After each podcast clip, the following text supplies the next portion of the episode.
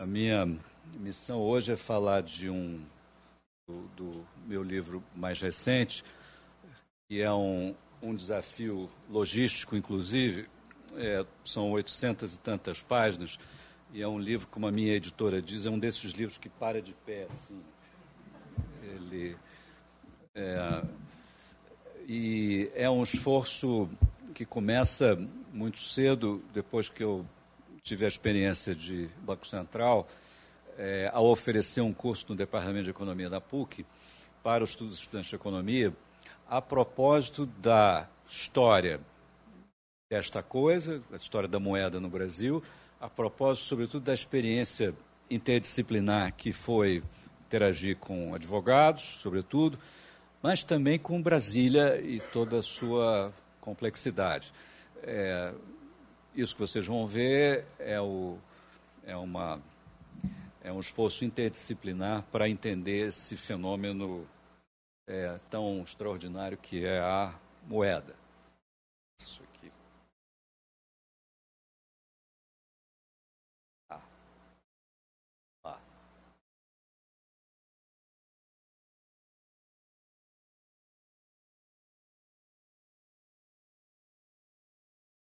Então, primeira é, observação para que se tenha a noção do quanto interdisciplinar é o que está envolvido na história da moeda e nesse livro em particular. Essa é uma passagem em prosa de um trecho fundamental do Fausto, de Goethe, da segunda parte, que foi escrita depois que ele, ele só deixou publicar depois que morreu, em 1830. E pouca gente sabe que essa segunda parte do mito do Fausto, que todos devem conhecer como o homem que vendeu sua alma ao demônio, esta segunda parte trata é, da, vamos dizer, de uma, de uma versão social deste mesmo processo, que tem a ver com um rei que descobre, através do mesmo Mefisto, a mágica do papel moeda. Numa noite de carnaval, o demônio ensina ao soberano como é pagar as contas pintando pedaços de papel. É uma alegoria extraordinária, escrita ali no começo do século XIX, sobre essa coisa que é o papel moeda, que é isso que vocês estão vendo aí, é um pedaço de papel que substitui o que, desde tempos imemoriais, era o, o, a representação mais evidente de valor. Mais que representação, o valor em si, intrínseco, estava nos metais preciosos. E a partir dessa inovação, que o começo do século XIX começa a testemunhar e que o o Goethe colocou nessa passagem como uma invenção do diabo, dá início a uma série de experimentos mundo afora. Formalmente, o Brasil adota o papel moeda como paradigma da sua organização monetária em 1933. E no Brasil, como em outras partes, essa ideia de que o dinheiro deixa de ser uma mercadoria e passa a ser uma coisa abstrata tem exatamente a mesma implicação disso que vocês estão vendo aí, que é um diagrama habitual para explicar para as pessoas o que é a arte moderna. O momento em que se inventa a fotografia e que é, a, a, arte não precisa, o, o, retrato não precisa ser mais exato, a pintura da menina do brinco de pérola do Vermeer, famosa pela exatidão, como que reproduz as cores, não é preciso mais que a natureza esteja reproduzida ou capturada é, na arte. A arte passa a ser uma porção de coisas como o dinheiro, passa a ser uma porção de outras coisas, não um pedaço de metal precioso, raro, de determinado tipo. O dinheiro é essa bagunça aí, é um expressionismo abstrato, é um derivativo maluco, é uma opção de coisas que a gente não entende e cada vez mais abstrato é, à medida que vai ficando eletrônico. Nós vamos pegar no Brasil de, de 1933 a 2013 como se um ciclo inteiro disso aí. É, era uma moeda mercadoria e a partir e hoje nós estamos aí já no terreno da arte conceitual ou pior. O livro está organizado em oito capítulos. Quatro deles são o que aconteceu em 1933, ou pelo menos 33 como ponto de partida A partir daí tem quatro eixos, vamos dizer assim, para contar a história do dinheiro no Brasil. O primeiro é sobre a lei monetária propriamente dita e a ideia de curso forçado, que é uma expressão de advogados e que significa a obrigatoriedade das pessoas aceitarem em pagamento aquela coisa que o Estado designa como dinheiro, que a lei designa como dinheiro. É, vamos ver o que, que, isso significa. A segunda, bom, era um momento onde é, o, o, como é, o, o dinheiro brasileiro não era diferente do dinheiro americano ou inglês, ambos eram expressões ou representações de um mesmo metal, era como se fosse a mesma coisa. É a partir de 1933 que cada país passa a ter de verdade o seu dinheiro, o seu pedaço de papel, expressando de alguma maneira suas virtudes, seus defeitos, suas características nacionais. Passa a ser uma coisa mais nacional do que jamais tinha sido. É, outro decreto, também de 1933, assinado pelo mesmo ministro Oswaldo Aranha, cria controles cambiais, ou seja, cria regras muito rígidas para é, fazer é, regular o modo como o nosso pedaço de papel tinha relação com o papel moeda de outro país. Tá? Isso só podia ocorrer dentro do ambiente dos controles cambiais. Uma, também algo que se praticou no mundo inteiro na ocasião. Terceira, terceiro decreto-lei também de 1933, a lei da usura, que estabelecia um limite para as taxas de juros em 12%, Agora, é bastante intuitivo no mundo que tem inflação, que se você dá uma limitação ao juro nominal, você estabelece uma limitação à operação dos bancos, ninguém vai emprestar a 12 se a inflação está em 30, exceto se o banco é capaz de fabricar dinheiro do nada. Aí é, é, a, lei da usura tem uma característica curiosa, que é como se fosse estatizar o sistema bancário é, e é mais ou menos isso que a gente viu acontecer a partir da lei da usura desse decreto aí. Agora, com essas três turbinas poderosas, é, o dinheiro agora é um pedaço de papel que o presidente pode fazer quantos quiser. Não tem é, competição com o papel moeda estrangeiro e nem competição a partir dos bancos, meio que não tem limite agora para a fabricação dessa mercadoria. A quarta coisa que outros países implementaram nessa ocasião para evitar que o Estado abusasse desses poderes era o Banco Central, que nós teimamos em não criar antes desta ocasião, durante e depois. Só criamos o Banco Central em 1964 para entrar em funcionamento em 65, mas já em 67 ele já tinha sido capturado e é, a história é contada no, nos capítulos é, 5 e 6. Tudo isso aqui é meio que a ordem de 1933, que é como se fosse o ovo da serpente. É, a, o serpente. A serpente sai da casca no capítulo 7, quando estamos num ambiente de hiperinflação e vamos examinar os planos heterodoxos, todos os seus truques, um a um.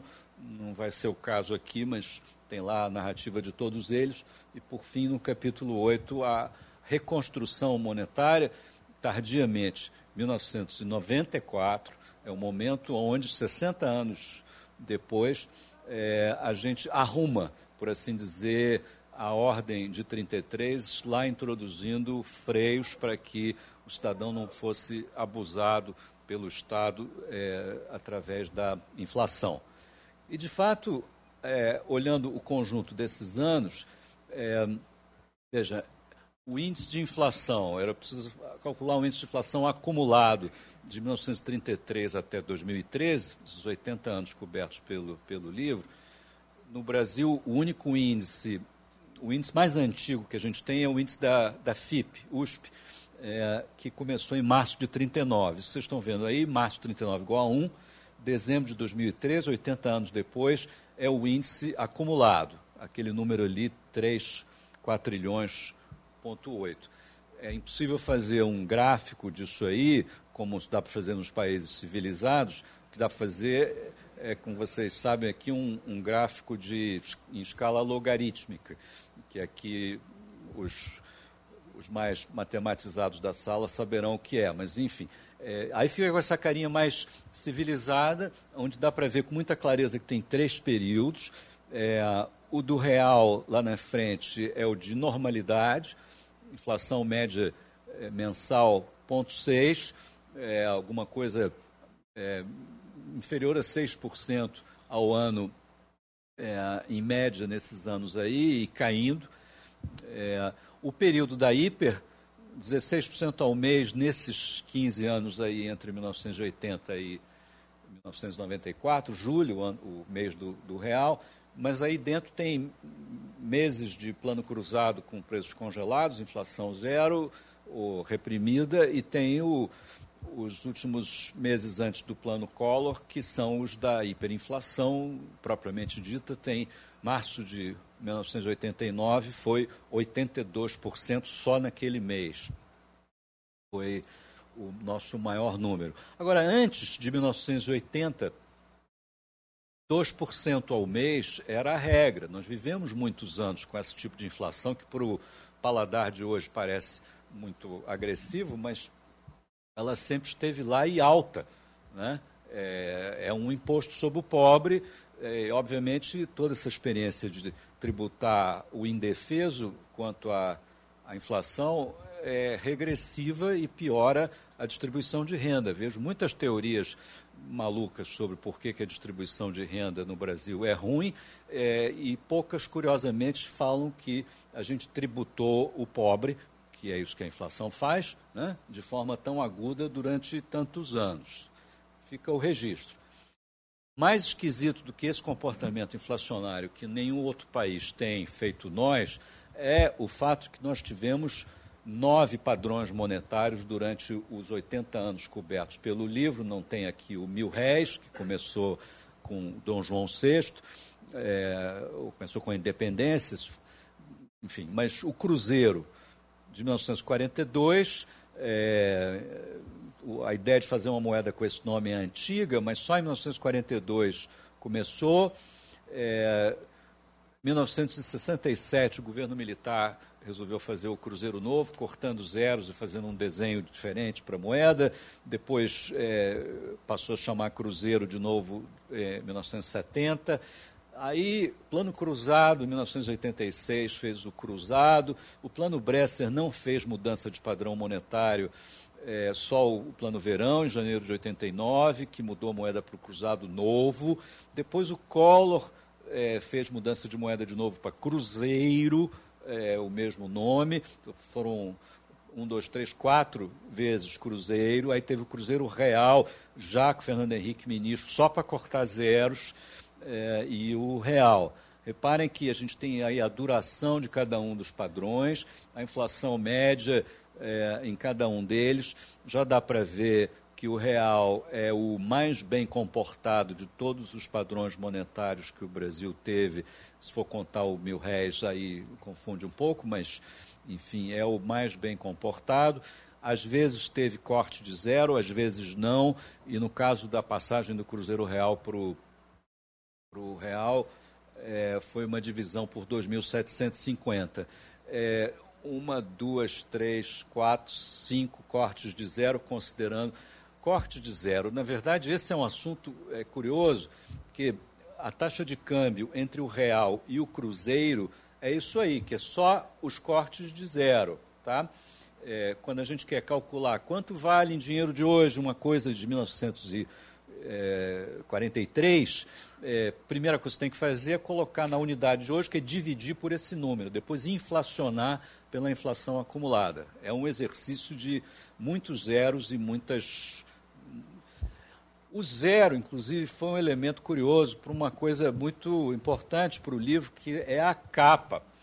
A editora fez uma reunião é, comigo e os designers da capa, dois rapazes muito talentosos, mas que não entendem nada de economia, e que a história era, vem cá, conta aí para eles o que, é o seu livro, para eles fazerem uma capa é, bacana. Né? Aí eu expliquei, expliquei, expliquei. É, lá pelas tantas, vendo que não estava, nada estava encaixando, eu disse, só quer saber?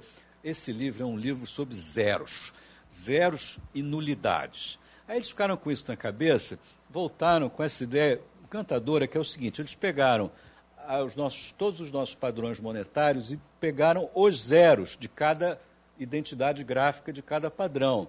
Tem os zeros do Mil Réis, os zeros do, do Cabral, que é aquela nota ali do Cruzeiro de 42, o Floriano ali, na, é, o zero da, do, do Cruzeiro Novo, é, o JK já é o, o cruzado com carimbo, antes do carimbo era o Cruzeiro de 42, ainda inflacionado, e por aí vai, só zeros. Tá? É, e esse trabalho gráfico ficou muito bom, melhor que o, que o conteúdo. Por que cortar zeros? Tá? Cortar zero, veja, é, tem uma coisa logística do dinheiro. É, se a inflação é muito elevada e você uma coisa custa um bilhão, em notas de 100, por exemplo, se você não faz notas de mil, de 10 mil, de um milhão, um país fazer uma coisa, uma nota de um milhão, vamos combinar que é uma coisa ridícula. É, o que acontece é que você vai na padaria para comprar uma coisa de um milhão, ela é um pacotinho ali, como dá para ver ali, que não é trivial de carregar. Um bilhão já é uma coisa que você só consegue colocar, carregar se você tiver um caminhão. Tá? E essas fotos da hiperinflação alemã são icônicas por mostrar a disfuncionalidade logística que a inflação pode causar. Se a inflação é muito elevada, no caso deles foi muito rápido, é, e aí aquela, aquelas crianças ali apontando para aquele monte ali, aquele monte todo ali é um dólar. Tá? Quando o marco alemão foi estabilizado, era alguma coisa também na ordem do quatrilhão em taxa de câmbio relativamente ao marco anterior à guerra. É, Países que não têm noção do ridículo, como o Zimbábue, têm hiperinflação e fazem coisas como essa, notas de 10 milhões da moeda local, ou pior, 100 trilhões. É, o, é absolutamente é, patético. Tá? Então, cortar zero, é, tem uma, uma tirada que é do essa de Queiroz, ele diz que a gente troca os políticos mais ou menos pelas mesmas razões pelas quais a gente troca as fraldas periodicamente. No caso brasileiro, a observação vale sobre os zeros. A gente troca, corta os zeros e muda a moeda periodicamente pela mesma razão pela qual a gente troca as fraldas. É, enfim, é, 1933, o, a ideia de curso forçado, a ideia de que a moeda deixou de ser é, um, um, um, lá, uma, uma medida ideal de ouro e prata e passou a ser um pedaço de papel, não é trivial o modo como você escreve e põe na lei. É, é o momento que o dinheiro passa a ser uma abstração, que passa a ser é, determinado pelo Estado, o que, que é o dinheiro, como é que você escreve isso e como é que a lei define o que é dinheiro. E aí começa, começou para mim uma experiência pessoal que o livro é, traz muito, que é o modo como o idioma dos economistas dialoga com o idioma dos advogados. E aqui é o idioma deles, porque a lei é feita no idioma deles. E muito da experiência do curso, que virou o livro, era instruir os economistas sobre como dialogar com esse, esse idioma estrangeiro, né? com esses estrangeiros que são os advogados. A gente está falando da mesma coisa, mas é preciso se entender. Então, para eles, é, isto aqui é definição de moeda. Tá? É, é, vejam que não está escrito o que a moeda é. O que está escrito é que uma estipulação de pagamento em ouro não é permitida, é, porque restringe e, ou recusa nos seus efeitos o curso forçado do mil réis papel. Esse é o jeito exótico, talvez, dos advogados escreverem que você está obrigado a, a expressão curso forçado diz isso, a aceitar em pagamento o mil réis papel, é, não especifica por quanto você aceita. O artigo 2 faz isso, no entanto, de um jeito curioso e inovador para a época, que foi dizer assim: você está obrigado a aceitar o dinheiro em pagamento de uma dívida, você não pode recusar o dinheiro. Agora, quantos dinheiros você recebe em pagamento da sua dívida, ou em pagamento do seu salário, ou pagamento da sua mercadoria que você está vendendo, é, não diz. O que diz é que você é obrigado a, a, a que, como é, que a relação econômica, o contrato, tem uma estipulação de pagamento pelo valor legal do dinheiro. Ou seja, o, as cédulas de mil, você aceitará é, tantas cédulas de mil, quanto você não está escrito que é o valor real. Está escrito que é o valor nominal, valor legal. É, essa doutrina curiosa, ela diz assim: você é obrigado a aceitar o que o Estado chama de dinheiro em pagamento pelo que você está vendendo. Quanto dinheiro você recebe pelo que você está vendendo é assunto seu e do seu da sua contraparte. A única coisa é que os dinheiros que trocam de mão serão pelo valor legal.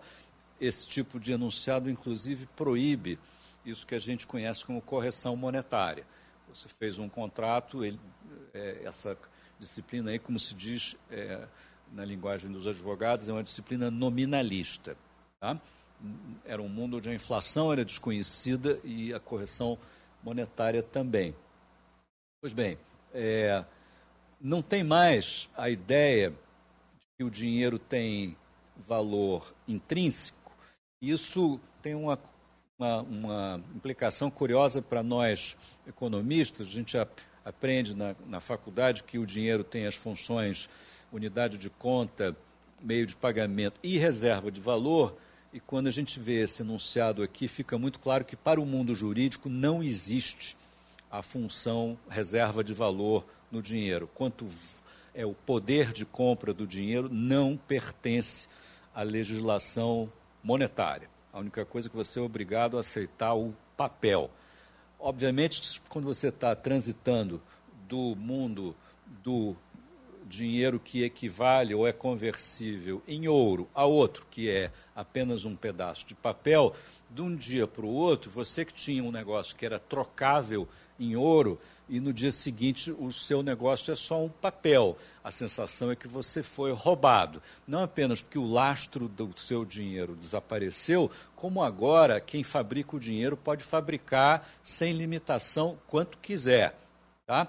E esse tipo de comentário, que é Monteiro Lobato dialogando com ele mesmo, o Mr. Slang é um é um inglês da Tijuca, que é o próprio Monteiro Lobato, é, que vive esculhambando o Brasil e que quando, é, nessa altura aí, nós estávamos a caminho de estabelecer o papel moeda como paradigma monetário, esse era o tipo de opinião dominante, conservadora sobre o assunto, que esse negócio de papel moeda é uma grande ladroeira, porque os governos vão poder é, fazer quanto papel moeda eles tiverem vontade de fazer para pagar as contas que eles quiserem criar e que você não tem nenhum controle sobre isso, o cidadão está totalmente desprotegido eh, dos governos.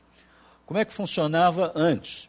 E aí vocês têm o típico balanço de um banco central emissor, onde do lado do passivo tem a moeda emitida, que deve guardar uma correspondência com o que lá, no lado do ativo são as reservas internacionais, na linguagem de hoje, mas é o lastro da moeda, é o ouro depositado no, nos cofres do Banco do Brasil, do Banco da Inglaterra, do quem quer que seja. É, aqui corresponde um passivo que é esse, essa coisa chamada moeda, que pode, o sujeito pode chegar lá no Banco Central e trocar por reservas internacionais. É como funcionava antes. Os bancos centrais anteriores a 33 é, não só tinham este departamento é, em que emitiam dinheiro em troca de ouro, é, ou tinham emissões conversíveis em ouro, e tinham também um departamento bancário, podiam fazer empréstimos, receber depósitos. É, tem essa parte em vermelho aí, que é o típico balanço de um banco que tem capital e depósitos e faz empréstimos em, em cima de ou carrega títulos ou faz redesconto, é como se fosse a parte banco comercial da. Assim era o Banco Central antes de 1933. Depois de 33, é, ficou com o jeitão que tem hoje, e agora tem o seguinte: tem capital, tem dívida, mas a moeda emitida agora não é mais, não tem mais nada que ver com as reservas internacionais do lastro ou que estão no ativo o Banco Central pode fabricar quanto quiser desses pedaços de papel e comprar tudo em títulos do governo ou títulos privados, não tem limite. E muito da. E, e, é uma situação estranha, porque esse negócio, essa conta do passivo dos bancos centrais é uma. É, veja, qual é a diferença disso aí é, para o capital do Banco Central? É um passivo não exigível. Né? É, não é conversível em coisa nenhuma, nem você pode cobrar em alguma outra coisa. Então, ela tem uma característica que é como se fosse uma ação preferencial do Banco Central, é, uma ação sem direito a voto, ao portador é, e em pequenas denominações, negociada fora de um recinto de pregão organizado, como são ações de companhias abertas, é negociada ao valor de face, mas ela é de aceitação obrigatória em pagamento das coisas. O Banco Central é uma criatura muito privilegiada em poder fabricar esse, suas próprias ações desse jeito e colocá-las no público quase que eh, de forma obrigatória, você é obrigado a. Eles dão o dinheiro recém-emitido para o governo em troca de títulos e é com esse dinheiro que o governo vai pagar o seu déficit. E aí é, é assim que funciona hoje em dia. É um, é um mundo muito estranho esse da moeda papel, tal qual revelado aí pelas transformações ocorridas em 1933. Levou algum tempo para se perceber, aconteceu um fenômeno muito estranho, que pelos anos 70, 80, muitos bancos centrais pelo mundo, essa aí está uma estatística de 2009, mas começou a aparecer muito frequentemente nos anos 70, bancos centrais com patrimônio líquido negativo. É, tecnicamente, um banco, quando fica com patrimônio líquido negativo, ele precisa ser liquidado pelo Banco Central, exceto, é claro, quando é o Banco Central. Temos algum problema, e não são bancos centrais de países é, pouco sérios, não é isso? É o Canadá, o Chile, a República Tcheca, é, Indonésia, Israel, Inglaterra ali. É, o que é isso? Né? É, ninguém liga para que se o Banco Central não tem capital. E por que isso? Né? É, quem fez essa tabela aí é um consultor famoso do, do BAS, fez uma outra que acompanha, que faz a soma do capital, o patrimônio líquido do Banco Central, com a conta passiva é, papel moeda emitido, como se a emissão de papel fosse de fato ação preferencial do Banco Central, e aí verifica que não. É, se, se o papel moeda conta como se fosse capital do Banco Central, não tem ninguém com patrimônio virado, só a Inglaterra ali, provavelmente desenquadrada no requisito de Basileia, mas a maior parte dos países do mundo trata a fabricação dos bancos centrais do mundo trata a fabricação de papel pintado como se fosse aumento de capital, ou pelo menos a gente enxerga é, desse jeito, que é estranhíssimo. Né? Isso é a única instituição do mundo que tem essa capacidade. É, é muito frequentemente é, questionada. Quem viu A Casa de Papel, por exemplo, série Netflix, ou quem leu esse livro aí sobre o, o golpe do Alves Reis nos anos 20 em Portugal, são situações onde alguém, de alguma maneira, usurpou a capacidade do Banco Central é, ou da Casa da Moeda fabricar pedaços de papel, fabrica para si, né? e, é, e, e, é legítimo. No caso do português aqui, a história foi um, um camarada e falsificou uma correspondência do Banco Central de Portugal encomendando aos fabricantes do papel moeda português na Inglaterra, uma empresa inglesa chamada Waterloo, é, uma, um lote de cédulas de 500 escudos. Os fabricantes ingleses, enganados, fizeram a encomenda, entregaram para os falsários um, um valor em dinheiro que era alguma coisa como 5% do PIB português. E esses caras, eles voltaram para Portugal, é, montaram um banco exclusivamente para colocar as coisas em circulação. Demorou uns, algum tempo para descobrirem, todo mundo foi preso e tal. É, mas é uma história inacreditável. Depois o Banco Central de Português processou é, os, os ingleses, fabricantes de papel moeda inglês, por negligência na Corte dos Lordes em Londres. É um dos casos na Corte dos Lordes mais famoso e interessante sobre o que é senhoriagem e se o, esse troço aí, qual o tamanho do prejuízo, já que isso é tudo papel. Né? Para fabricar é, essa encomenda, os bandidos pagaram alguma coisa perto de 25 mil libras. É, mas o dinheiro, uma vez colocado em circulação, era mais ou menos um milhão e meio de libras. Então, quando se foi discutir a indenização pela, pelo Trambique, a, a, discussão era se é um milhão e meio ou 25 mil, que é uma história extraordinária. A Casa de Papel, muitos de vocês devem ter visto, mas era um grupo que ocupava a Casa da Moeda, não roubava nada, só fazia dinheiro e ia embora com o dinheiro que fez. O que, que foi roubado aí? Só foi roubado um privilégio exorbitante que as autoridades têm de fazer com que certos papéis pintados com determinadas pinturas tenham um valor muito maior do que o custo da, da pintura e, e do papel. Esse é o mundo que a gente vive.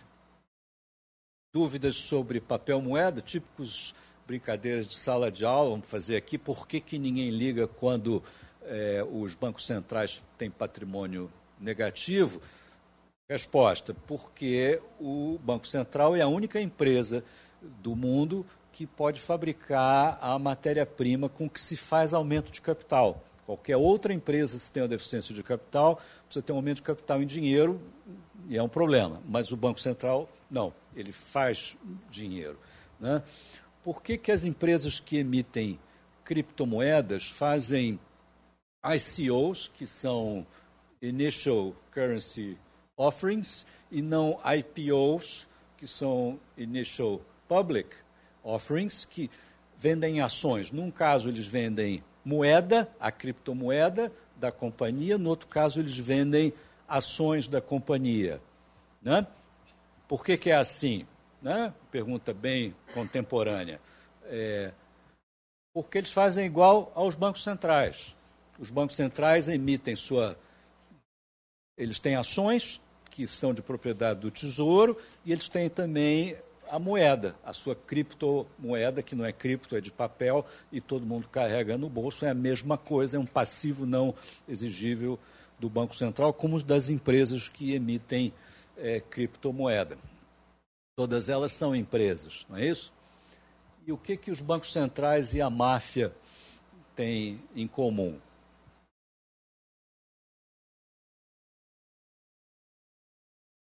É que quem possui o monopólio do crime é quem melhor vende segurança. É simples como isso. Tá? Muito bem. Capítulo 3 e 4, a gente é um outro eixo da história monetária, que é o modo como o nosso dinheiro, o nosso pedacinho de papel, se relaciona com os outros países que têm também o mesmo tipo de sistema monetário, que são é, que é feito de papel. De novo, quando os Estados Unidos e o Brasil estão no padrão ouro, é, as duas moedas locais são iguais, são feitas de ouro. Como as unidades de medida variam, é, a relação entre uma e outra é mais ou menos a relação entre metros e jardas, tá? ou entre quilos e libras. Ela é fixa de nascença, por assim dizer.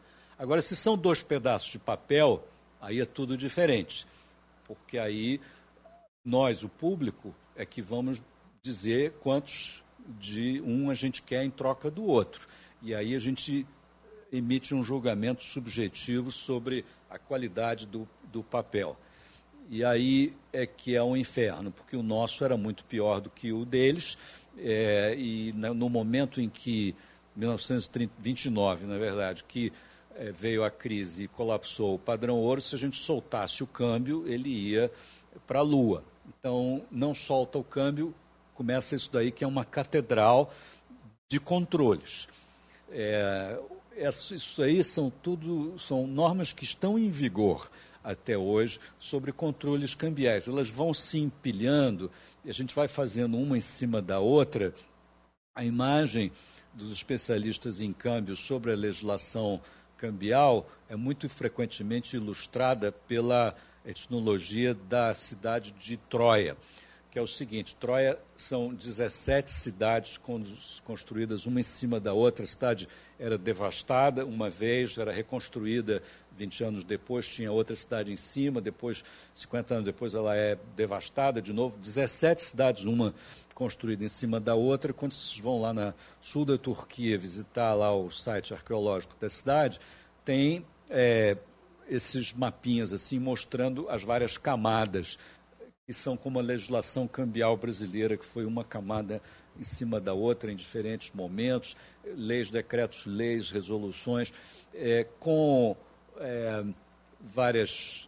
O livro faz uma resenha do período onde esses controles tiveram o seu apogeu, no capítulo 3, que vai até os anos 80, que é quando esse sistema de controles entra em crise e começa o processo de liberalização. O que, que é a história do controle cambial, na essência? Começando pelo fim, Oswaldo Aranha, ministro, em 33, diz assim: olha, não era possível entregar é, o câmbio, ou seja, a relação entre o nosso papel e o dos outros, é, ao, aos azares da lei da oferta e da procura, porque seria a falência da nossa moeda, seria um vexame né, esse, esse cotejo.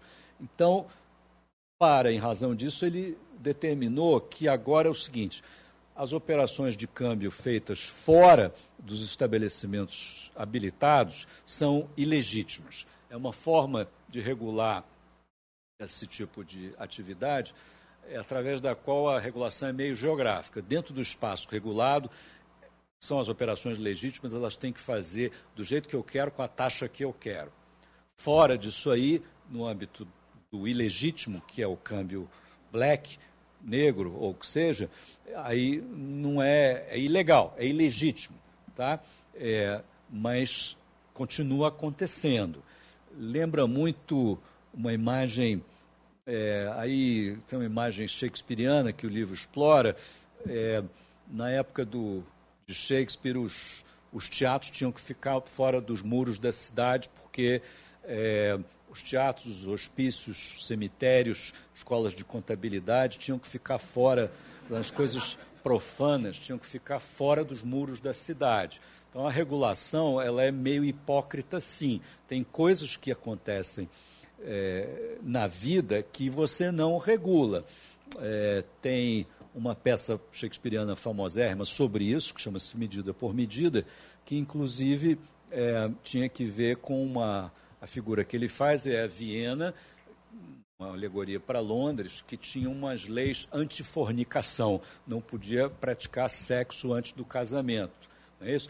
Então, meio que tinha que sair da, dos muros da cidade para brincar. Né? É, a lei impossível, essa passagem do Carpo é um, enfim, o eterno conflito da vida pública, o choque entre a ordem jurídica do Estado e a ordem vital da sexualidade, uma lei impossível, inaplicável.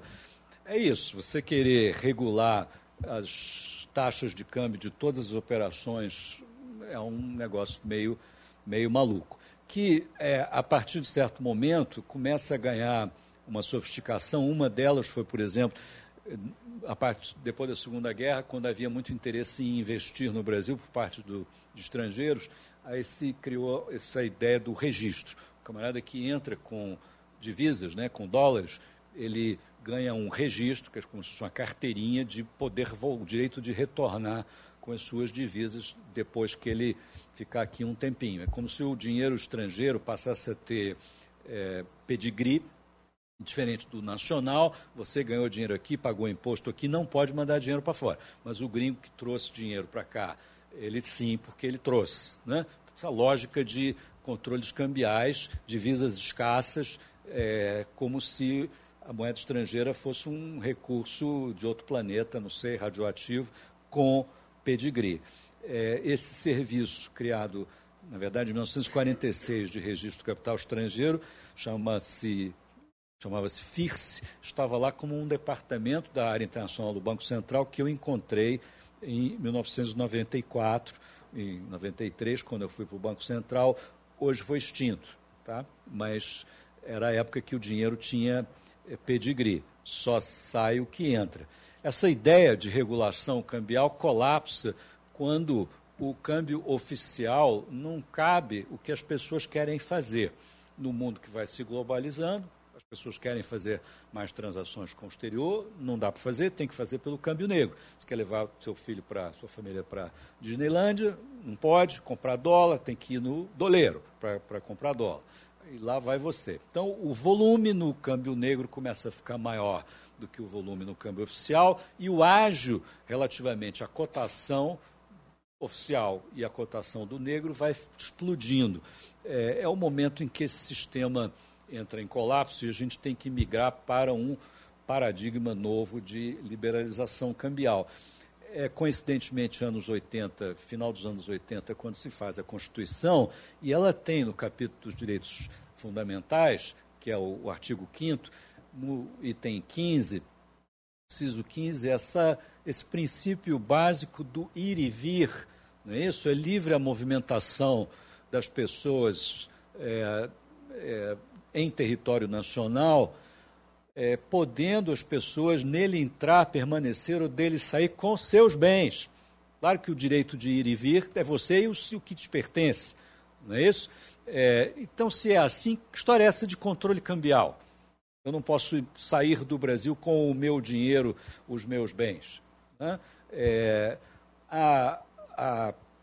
tem uma longa, interessantíssima história sobre esse processo de liberalização que começa aí e que começa do, com uma arquitetura curiosa, que é o seguinte: o câmbio negro é o que era governado pela oferta e pela procura. A arquitetura foi criar uma coisa parecida com o câmbio negro na esfera oficial, chamado câmbio flutuante, é, primeiramente só com o dinheiro do turismo, depois Outras coisas puderam ser transacionadas nesse mercado, que não se comunicava com o oficial. Esse negócio foi ficando grande e foi ficando maior do que o câmbio negro, depois maior que o câmbio oficial, e bumba, aí as coisas foram unificadas. É, é como se o flutuante tivesse é, incorporado o câmbio comercial. E aí tem uma grande história interessante que foi tentar judicializar esse, esse assunto para bloquear esse andamento. É, nisso entrou a CPI do Banestado, muitos rolos interessantes que vocês vão ver explicadinhos no livro, no capítulo 4, inclusive o papel desempenhado pelo juiz Sérgio Moro. Então, o juiz começava a sua carreira, perdão, e teve um dos seus suas primeiras operações escala nacional da Polícia Federal prendendo gente a partir do Sérgio Moro, foi a Operação Farol da Colina, prendendo doleiros. Tá? Depois que a liberalização cambial avançou a ponto de não haver mais nada que justificasse o cidadão conversar com o doleiro, o doleiro passou a ser o que ele é hoje, essencialmente um personagem cujo objeto não é o dólar, mas é o informal, é a lavagem de dinheiro. Neste momento, tem que ir todos presos.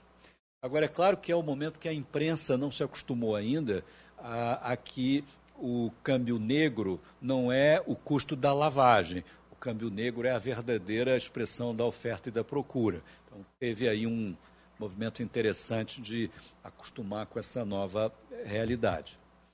Histórias do capítulo 4. O capítulo 5 trata do assunto da usura foi um dos decretos importantes, o terceiro eixo, que foi essa história de limitar as taxas de juros. É um assunto antigo, não vale aqui entrar no detalhe, mas se nós temos inflação e os bancos estão limitados às taxas de juros que eles podem cobrar, eles vão ter que obter o funding deles de algum jeito é, é, que normalmente é a emissão de moeda.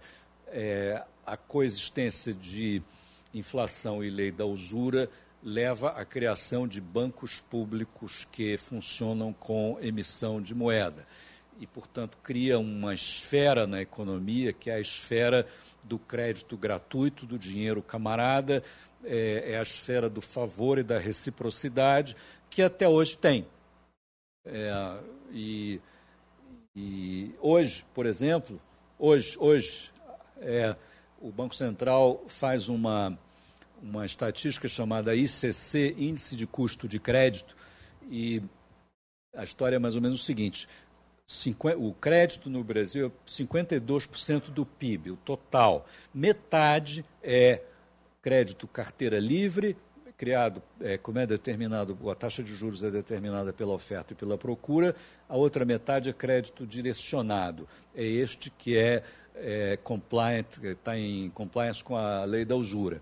O crédito direcionado, o custo médio está ali 8,9%, o crédito livre é o que vocês estão vendo ali, 35% em média, 46% para pessoa física, 21% para pessoa jurídica.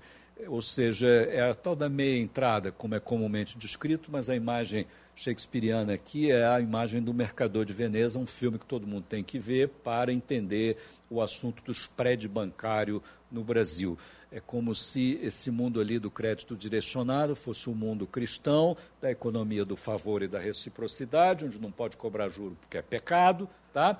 É, e o mundo de cá, dos judeus, do mercado, da rua, tá? É supostamente é, começam mais avarentos, mas o juro é alto aqui porque ele é baixo lá.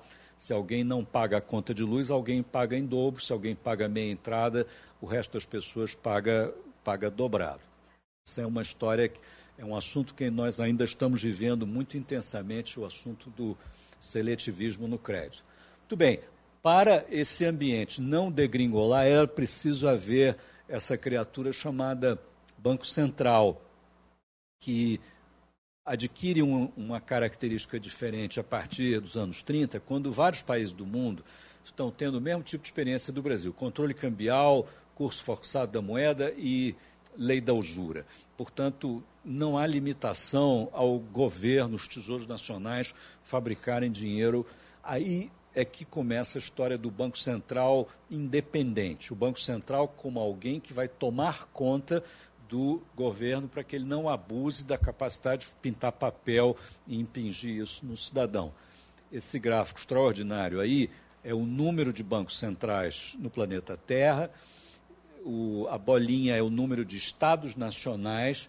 Vejam que no final do século XIX, nem metade dos países tinham o seu próprio Banco Central. Já nos anos 40, depois da Segunda Guerra, é meio que obrigatório, parte da identidade nacional é o país ter o seu, o seu Banco Central. É, o Brasil faz o seu Banco Central. O Brasil resistiu muito a ter Banco Central. O maior inimigo do Banco Central foi o Banco do Brasil, é, que não era um banco central, era um banco comercial, privado, e, enfim, nem tão privado numa certa época, mas comprometido finamente com o inflacionismo, foi o maior adversário do Banco Central, até que se rendeu, mas recapturou o Banco Central em 1967 e o Banco Central só se livra dessa captura em 1994. É como se o, o Brasil só tivesse criado seu Banco Central de verdade em 1994, que explica um pouco o fato de ser, em matéria de experiência monetária, basicamente uma zona. Não é isso? É, a gente só teve Banco Central de verdade é, lá na frente. Foram várias tentativas, é, o negócio só funcionou de verdade quando, em 1944, nós assinamos um tratado internacional, Tratado de Bretton Woods. O pessoal que voltou da delegação que foi a Bretton Woods trouxe para o Getúlio. Olha, nós assinamos um tratado pelo qual a gente vai ser agora membro de uma coisa chamada Fundo Monetário Internacional. E os membros dessa dessa entidade não são os países, são os bancos centrais dos países. É uma vergonha a gente não ter um banco central para ser o sócio do FMI. Então, o Getúlio assinou um decreto criando uma superintendência dentro do Banco do Brasil, chamada SUMOC, Superintendência da Moeda e do Crédito, que tinha a missão é, de preparar a criação do Banco Central e, por enquanto, assumindo funções do Banco Central. Uma delas era exercer um papel de órgão é, é, doutrinador, vamos dizer assim, da, da política monetária, coisa que o Banco do Brasil nunca tinha tido. E, em prosseguimento a isso, mesmo depois do Getúlio ter caído, Getúlio fez o primeiro decreto Sumoc como ditador, mas em seguida, já no governo democrático, com o Dutra, ele manda para o Congresso um anteprojeto de Banco Central, é, que chega no Congresso em 1946. Esse anteprojeto demora 20 anos para virar lei. E tinha aí uma discussão muito importante, é, que foi aonde o impasse se estabeleceu é, durante esses 20 anos e é muito atual. A SUMOC, que passou a funcionar em 1944, o diagrama ali está mostrando como é que ela funcionava. O Banco do Brasil, que era o Banco Central de fato, Banco Central e Banco Comercial, e Banco de Desenvolvimento, e Banco de Câmbio, e Banco de Tudo, ele obedecia a esse conselho da SUMOC, que tinha cinco membros, ele era presidido pelo ministro da Fazenda, tinha o superintendente da SUMOC e três diretores do Banco do Brasil, um deles o seu presidente. A despeito do Banco do Brasil ter a maioria, o ministro meio que mandava, mas quando estava distraído, era o Banco do Brasil que mandava. Eu sou o primeiro, primeiro modus operandi de governança da moeda que organizado que o Brasil teve foi com a SUMOC. O projeto de lei está ali do lado, é, criava uma evolução desse assunto da SUMOC, que era assim, ó, em vez desse conselho de cinco membros, agora vamos fazer um conselho de 13 membros, vamos chamá-lo de Conselho Monetário Nacional, é, e debaixo desse conselho é que vai estar o Banco Central, que obedece a esse conselho, tal qual o Banco do Brasil está obedecendo.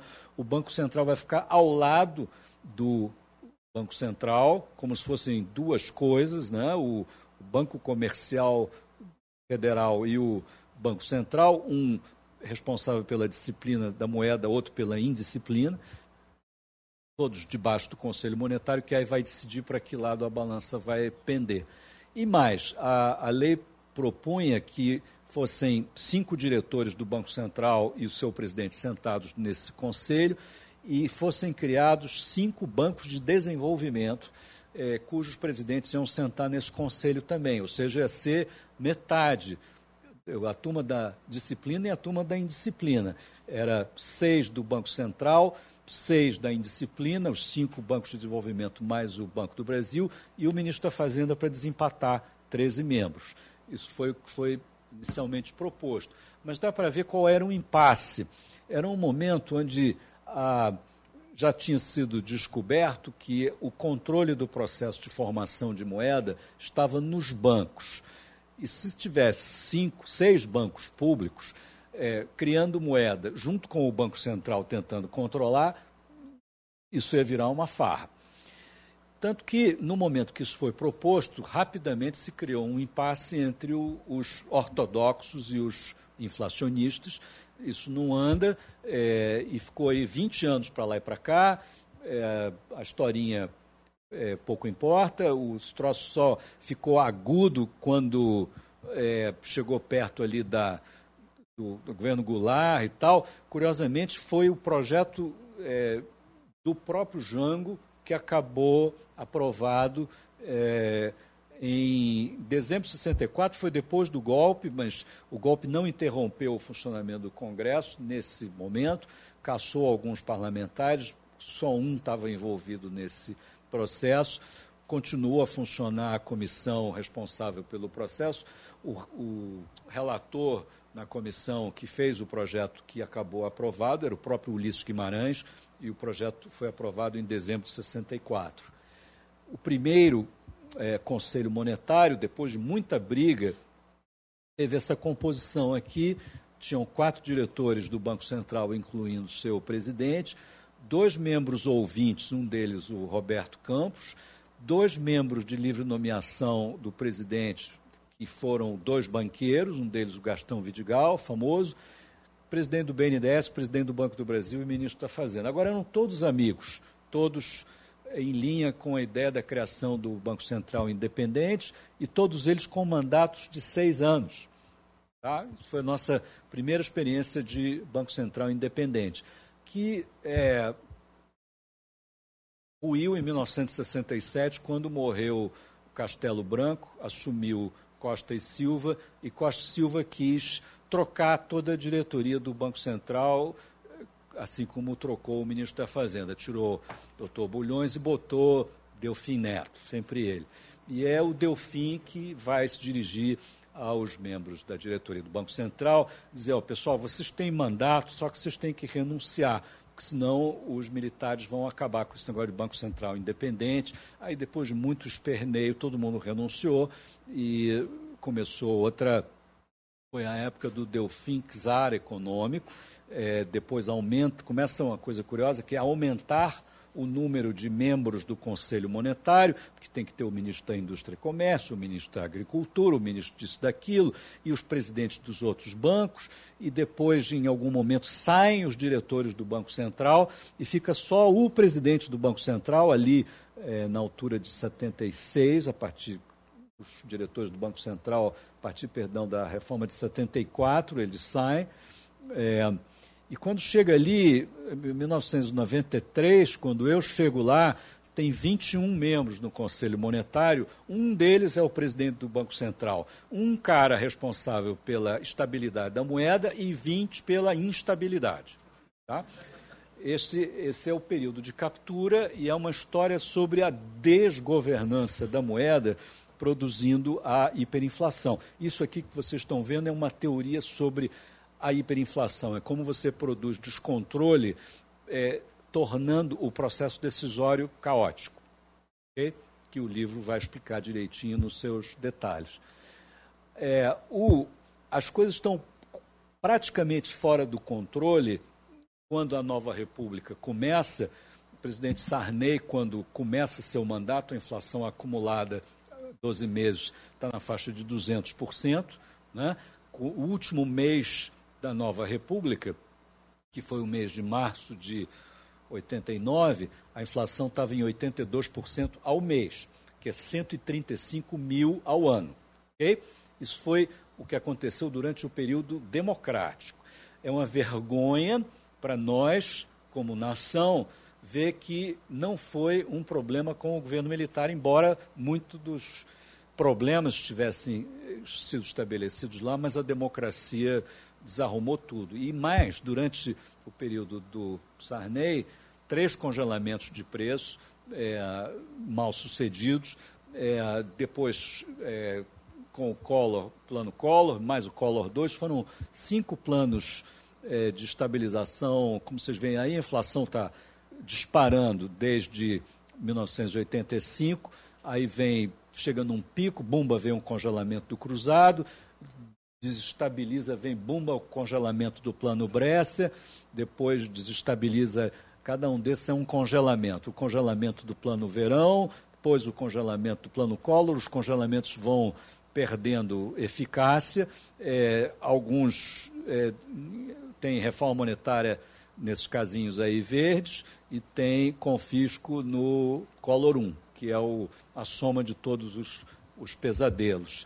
E, enfim, é, 82% de inflação lá no pior mês, e, enfim, o acumulado dos 15 anos anteriores ao real é isso, a taxa de câmbio já vimos, é, e agora um pouquinho de diversão, que é o visual é, dessa história. 1942, quando o Cruzeiro foi introduzido, nós tínhamos em circulação 56 tipos diferentes de cédulas de mil réis, que eram várias emissões do Tesouro, do Banco do Brasil, quando teve poder de emissão em diferentes eh, encarnações, e, e inclusive a Caixa de Estabilização e a Caixa de Amortização, tudo isso, a Caixa de Amortização acho que já não tinha mais, mas é, são as células que vocês estão, estão vendo aí. É, elas ganharam um carimbo ali, isso aí é 500 mil réis, é, já se falava conto de réis, e o conto era uma maneira de você cortar zero mentalmente, né? era mil, mil contos, é, 500 contos. É, e o, isso vira 500 cruzeiros ali, tem um carimbo ali engraçado, todo elaborado, com marca d'água. Depois o pessoal sacou que, para tirar zero não precisa ter um carimbo tão elaborado, porque ninguém vai querer falsificar o, o carimbo, porque é meio óbvio. Mas tudo bem.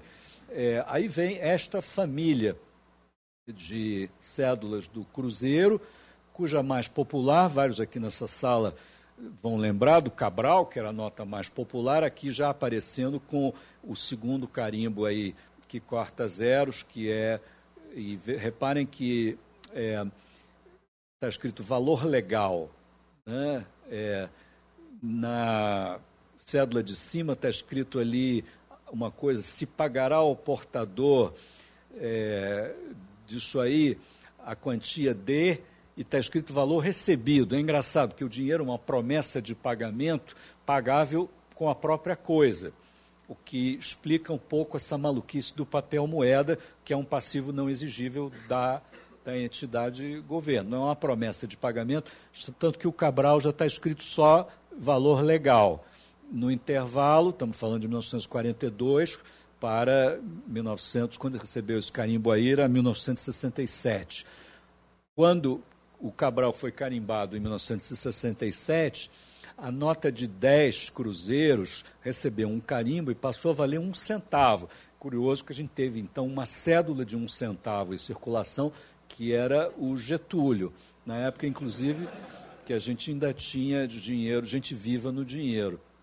Bom, e o Tiradentes passou a ser 5, Santos Dumont passou a ser 10, e depois, em 1970, é, essas cédulas foram trocadas por uma família mais bonitinha, moderna, desenhada pelo Aloysio Magalhães. Essa que vocês estão vendo aí é uma família que foi até o 100, mas o Aloysio morreu e tiveram que modificar os desenhos e à medida que a inflação ia avançando, você ia precisando fazer cédulas maiores, elas foram sendo feitas até o também, gente da minha idade vai lembrar do Barão ali, a nota de mil, lá vai Barão, era uma coisa que o Jô Soares falava no programa de televisão, ficou famoso. É, Castelo Branco, Rui Barbosa, Oswaldo Cruz e JK, já, nós já estamos levemente, levemente não, já estamos bem dentro do terreno do ridículo, porque um, um país sério não emite uma cédula de 100 mil, tá? Hoje se discute, por exemplo, que não dá para, não se deve emitir nota de 100 dólares, porque isso serve ao crime e tal. É, tem uma nota de 500 euros, dá um pro... então uma nota de 100 mil, né? Então, o, mas ninguém melhor para homenagear com uma cédula de 100 mil, com um carimbo que põe mais dois zeros, tem portanto, sete zeros nessa nota ali, do que o JK, nosso grande muso inflacionista. Ninguém melhor para capturar melhor o espírito dessa época de, de excessos monetários. A, a cédula existe na versão sem cruzados, na versão 100 mil cruzados sem o carimbo, cruzeiros sem o carimbo e, e com o, o carimbo.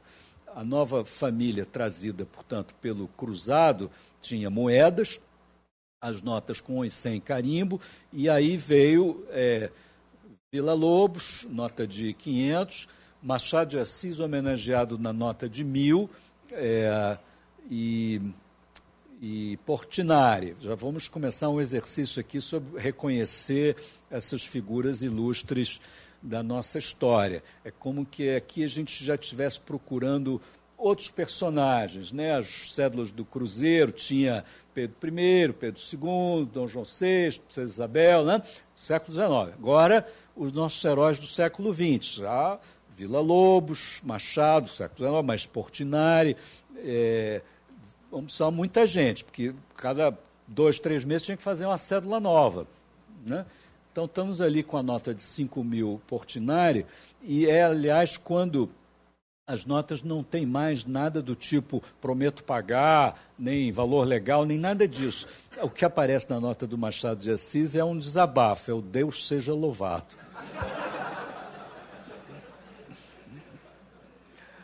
Então, olha aqui. Aí, plano Bresser não tem reforma monetária, é, mas é, o pobre do Machado de Assis é humilhado com esse carimbo horroroso, triangular, que tira três zeros do, da cédula. E a brincadeira na época da inflação, vocês, uma parte aqui é muito novo não lembra, é que os jornais ficavam tripudiando do personagem. O pobre Machado de Assis, quando foi emitido, a cédula valia é, 5 dólares. Agora, três meses depois, a nota vale um centavo de dólar. Ganhou um carimbo horroroso, vai ter ser retirado de circulação. É, destruímos Machado de Assis, assim como destruímos é, Portinari.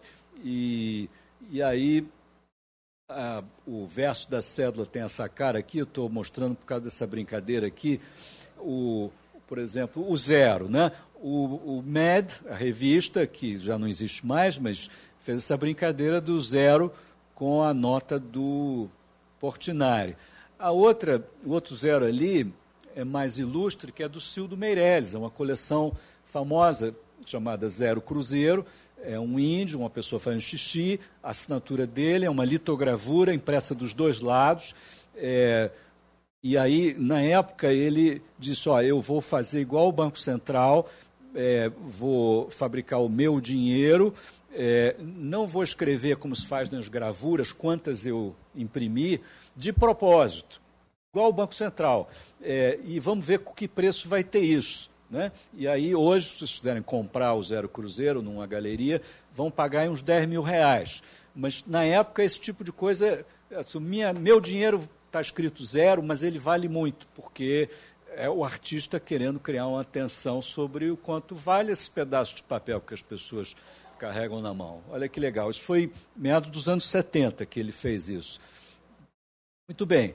A bagunça continua. O cruzado durou 15 meses, e aí veio o cruzado novo, é, que foi o, a moeda criada no plano verão, começo de 89, e era uma moeda que o Sarney mandou fazer, porque para meio quero chegar até o fim do meu governo sem hiperinflação. Então, faz aí um congelamento com reforma monetária, blá blá blá, para desacelerar um pouco a, a bagunça. E fizeram o plano verão, é, que deixou como herança aí, acho que é a cédula mais bonita de todas, no meu modo de ver, é essa do nosso poeta Carlos Drummond de Andrade, que está com essa olhar melancólico, inacreditável, que tipo, que raio eu estou fazendo aqui nessa posição horrorosa. É, é, aquele outro senhor ali da nota de 10 mil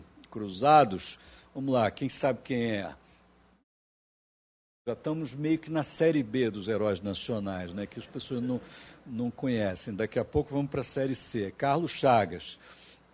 É, depois do, do Cruzado Novo, começa a acontecer um fenômeno ainda mais maluco, que é o seguinte: a, Casa da Moeda tinha que fazer uma cédula a cada quatro meses, cinco meses, e de repente passou a ser a cada um mês e meio. E o pessoal da Casa da Moeda e do Banco Central dizia, gente, a gente não consegue fazer o projeto gráfico, reunir a pesquisa iconográfica do personagem que foi escolhido, selecionado para fazer parte da cédula. Então a gente tem que fazer, como no caso, da, depois da Cecília Meirelles, a cédula de 200 cruzados novos, vamos ter que fazer uma coisa com as prensas que a gente tem aqui, fazendo uma meio que colagem de elementos gráficos que a gente tem, e fizeram essa nota que eles diziam que eram as notas embromadas, é, que não tinham homenageado. Então, é, para manter a capacidade de fazer notas graficamente bonitinhas, pelo menos a cada quatro meses. Então, teve Cecília Meirelles, uma nota embromada, e a nota do Augusto Rusk. É, Notas que receberam carimbos quando veio o Plano Collor, é, 1990, a partir de abril, que não teve corte de zeros, mas restabeleceu o cruzeiro. Foi um carimbo retangular, meio tolo, que só muda o nome da moeda. E a partir daí começou o cruzeiro do Collor, é, Marechal Rondon, mil, uma nota embromada, é, cinco mil, que depois aparece com Carlos Gomes, e ali de bigode, Vital Brasil, aquele senhor com aquelas mechas grisalhas, é, duvido quem saiba, Câmara Cascudo, grande escritor maranhense, e 100 mil cruzeiros já é uma nota embromada com os passarinhos que depois a gente vai usar no, no real. E aí a nota maior do padrão Cruzeiro Real é esta do Mário de Andrade, 500 mil. Né? Essa altura, nós já estamos no governo Itamar Franco. Reparem que essa nota carimbada aqui de baixo, quem assina ali como ministro da Fazenda é Fernando Henrique Cardoso. Eu já estava lá. O nosso pavor era, era passar pela suprema humilhação de ter que emitir uma cédula de um milhão. E a gente dizia: não vamos fazer isto, que é uma vergonha. Ao mesmo tempo, é um momento onde os números de zeros nos valores, sei lá, transacionados no mercado financeiro eram tantos que os computadores não davam conta. Então, veio de várias, várias fontes o pedido, faz aí um, um corte de zeros, a gente usou a oportunidade de fazer o Cruzeiro Real como um ensaio de reforma monetária, que era, foi só troca de, só corte de zero.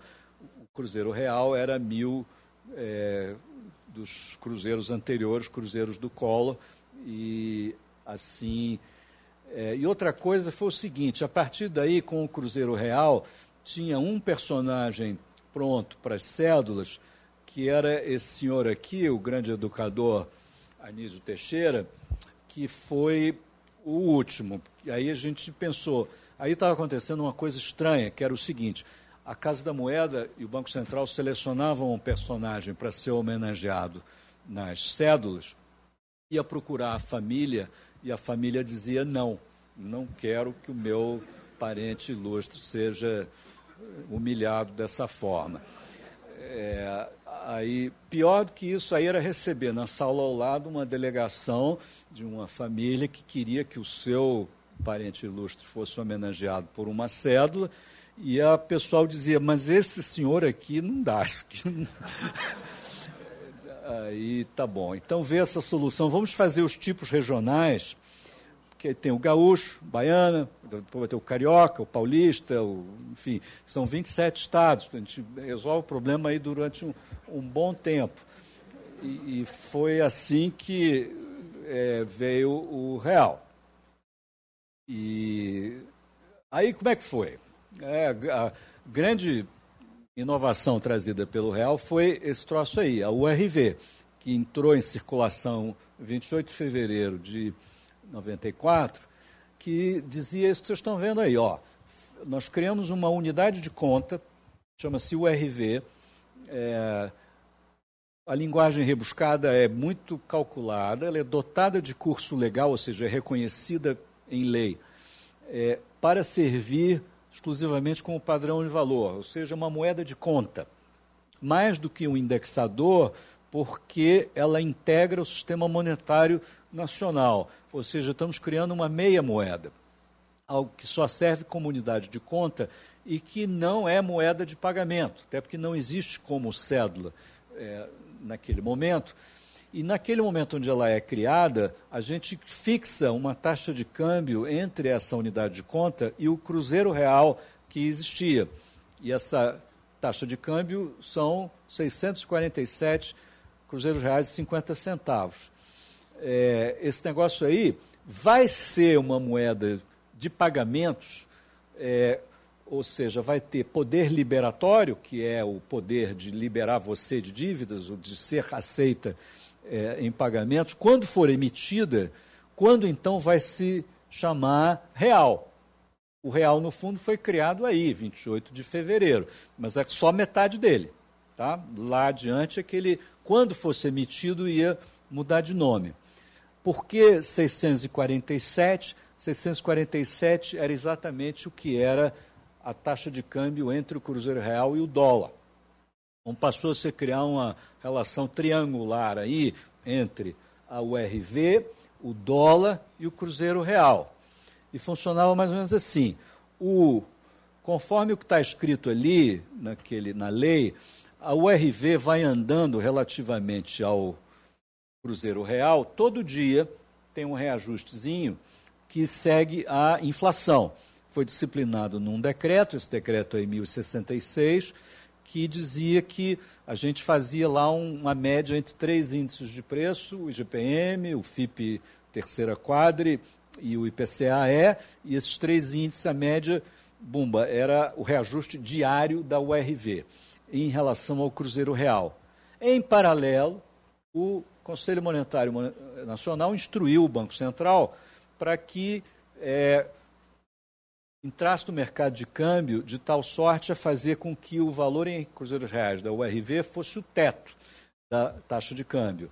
Ou seja, é, seguiu-se uma política cambial onde a URV era o padrão para se fixar a taxa com relação ao dólar. Em tese, não tem nenhuma relação entre o URV e o dólar. Tem duas relações que criam uma relação de arbitragem entre uma coisa e outra, e vamos ver se o brasileiro é suficientemente inteligente para perceber que a URV vale mais ou menos um dólar e ver quanto tempo leva para isso acontecer. Tá? E quanto tempo levou? Essa foto aí é de uma semana depois do plano, na barraca que vende coco na frente da minha casa em São Conrado. É, provavelmente antes disso ele já tinha colocado o cartaz que a lei dizia, você tem que colocar o cartaz dizendo qual o preço em uma RV e quando fizer isso tem que dizer qual é o preço em Cruzeiro Real também. Como ele botou ali uma RV 700, é, eu sei que é o dia 8 de março, que é um, uma semana depois do anúncio.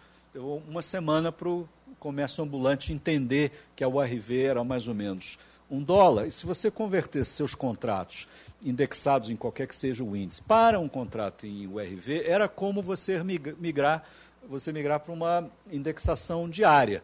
Todo mundo gostou. Demorou duas semanas para a economia estar totalmente adaptada. Claro que algumas coisas tiveram que ser feitas é, na partida, como conversão na média dos salários, dos salários do funcionalismo, benefício da Previdência, salário mínimo, essa encrenca toda. A inflação, pelos três índices que governavam a URV, está aí, junto com a variação da, da URV. Vejam o nível que a inflação estava, é, 40% ao mês, em média, com ligeira aceleração. A URV durou quatro meses. Durante esses quatro meses em que ela viveu, no, no último mês, ela variou relativamente ao Cruzeiro Real 46,6%. É. Estávamos chegando ali na, é, nos 50% que definem a, a hiperinflação. A fronteira arbitrária, claro, isso é uma hiperinflação, é, quando então, em 1 de julho, veio a mágica, que foi quando todo mundo já ajustou sua cabeça, seus contratos com relação ao URV, agora é o seguinte, a URV se chama real, eu vou emitir um papel que chama real e vou tirar de circulação o tal do cruzeiro real.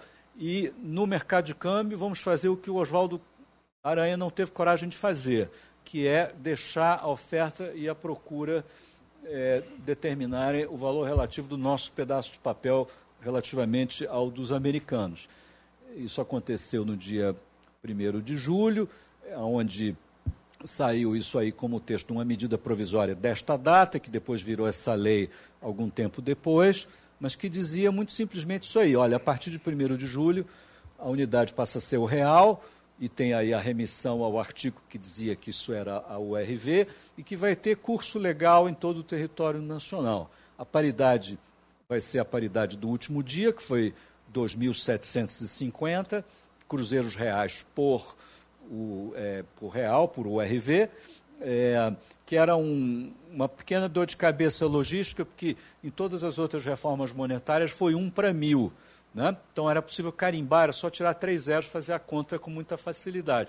Mas por um para 2.750 era uma encrenca.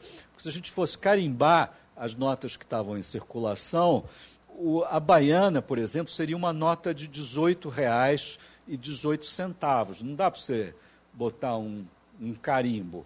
Então foi necessário fazer uma família inteira de cédulas completamente diferentes e que aí a Casa da Moeda primeiro disse que era impossível é, pelo projeto gráfico, mas acabou botando na rua isso daí.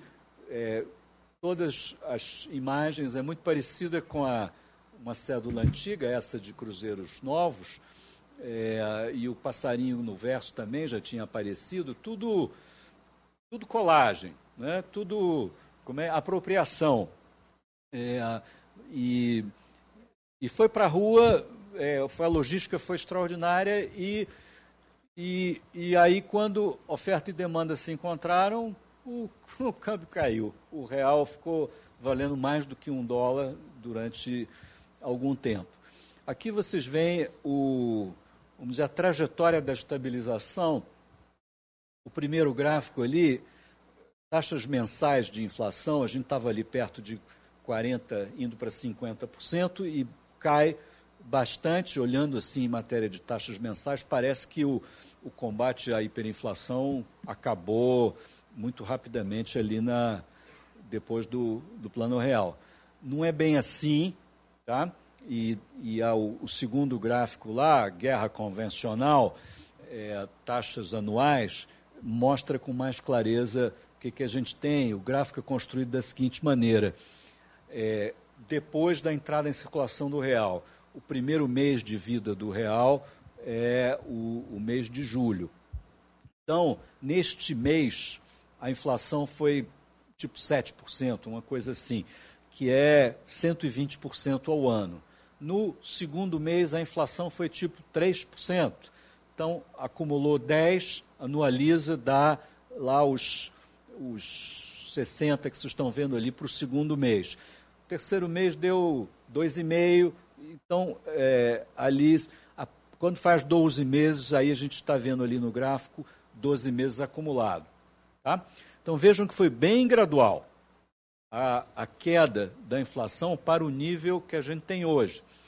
A taxa de inflação só caiu abaixo de 10% no final de 1996. Abaixo de 10% ao ano. 10% ao ano hoje é considerado um né? Quando a Dilma fez 10%, mais 10% ao ano, foi um, um frisson. Né? Pois é, demorou até quase final de 96. Dentro de 1997, caiu abaixo de 5% ao ano.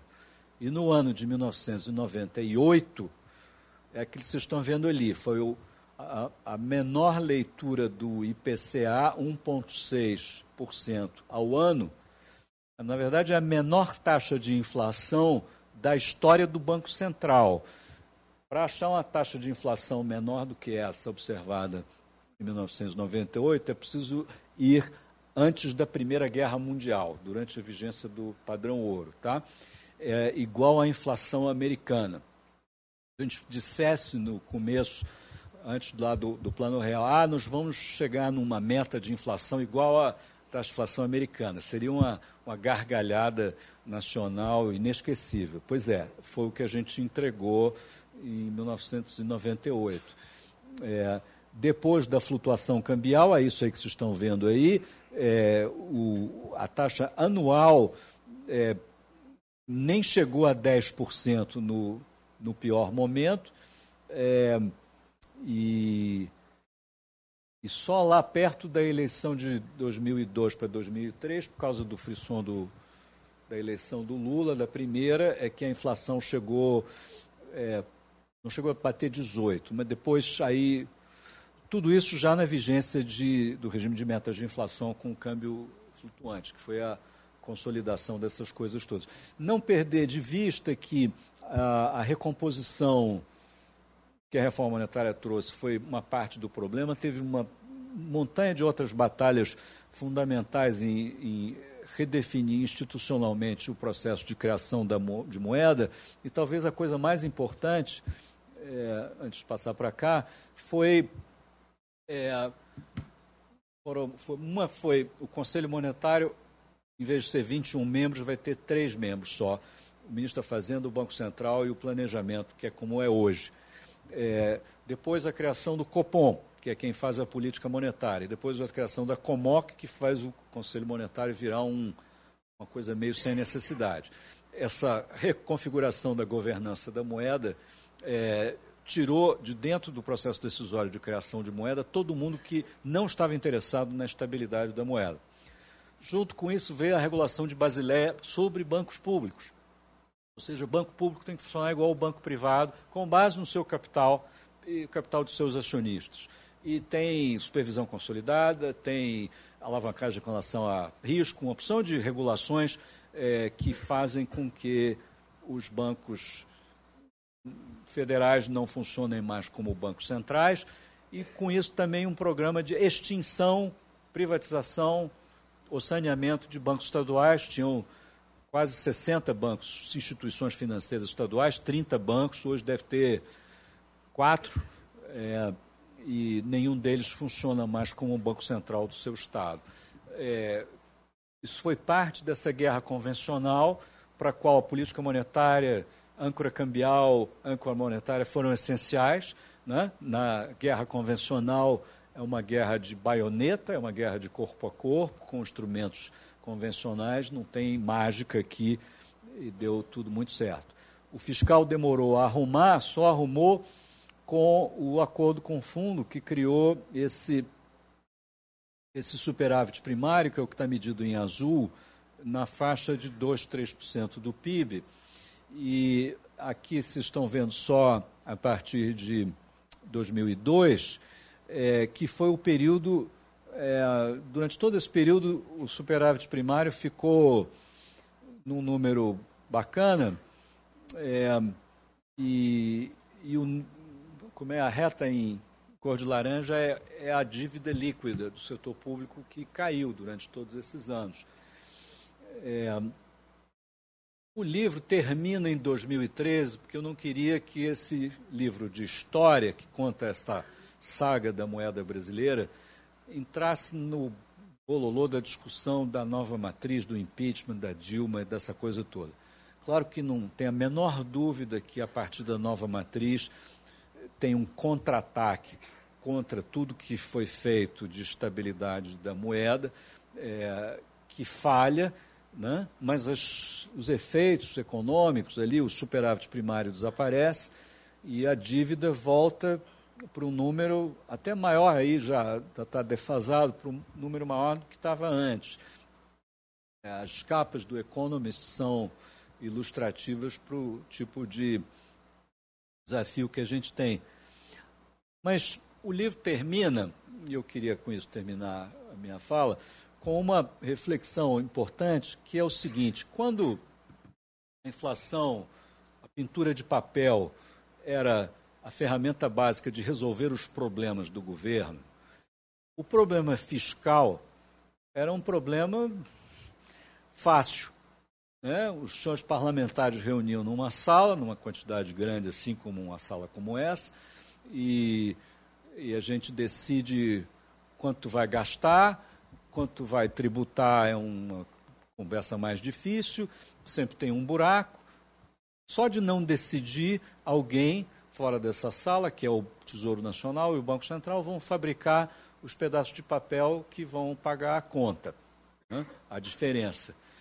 Pois bem, depois que as instituições são reconfiguradas com a estabilização, o que acontece é que não tem mais essa solução. De tal sorte que, se nós aqui, cidadãos, no nosso Congresso, é, não decidimos sobre organizar as finanças públicas e permanece um déficit, ele se transforma em dívida, em aumento da dívida.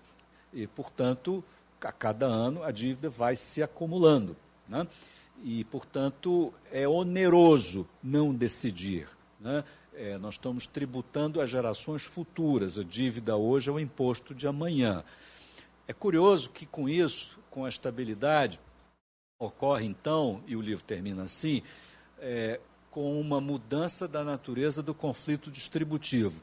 Quando tínhamos inflação, a briga era nós que sabemos nos proteger da inflação contra os que não conseguem se proteger da inflação, que são os pobres. É uma luta de classes horizontal, por assim dizer.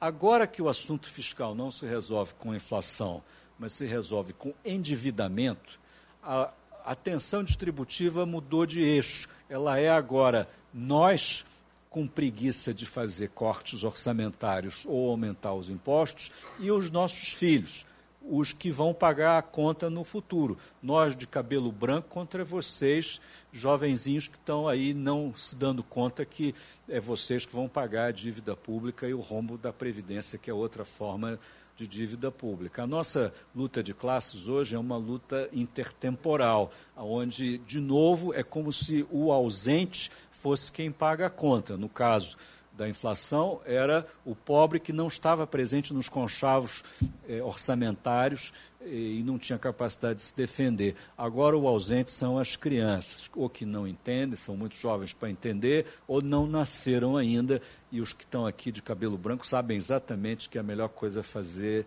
é empurrar a conta para depois, para, enfim, garotada pagar. É onde estamos, senhoras e senhores. Muito obrigado pela atenção. Espero que aproveitem o livro. Obrigado. Este é mais um conteúdo produzido pela Faculdade de Economia, Administração e Contabilidade de Ribeirão Preto, a FERP USP.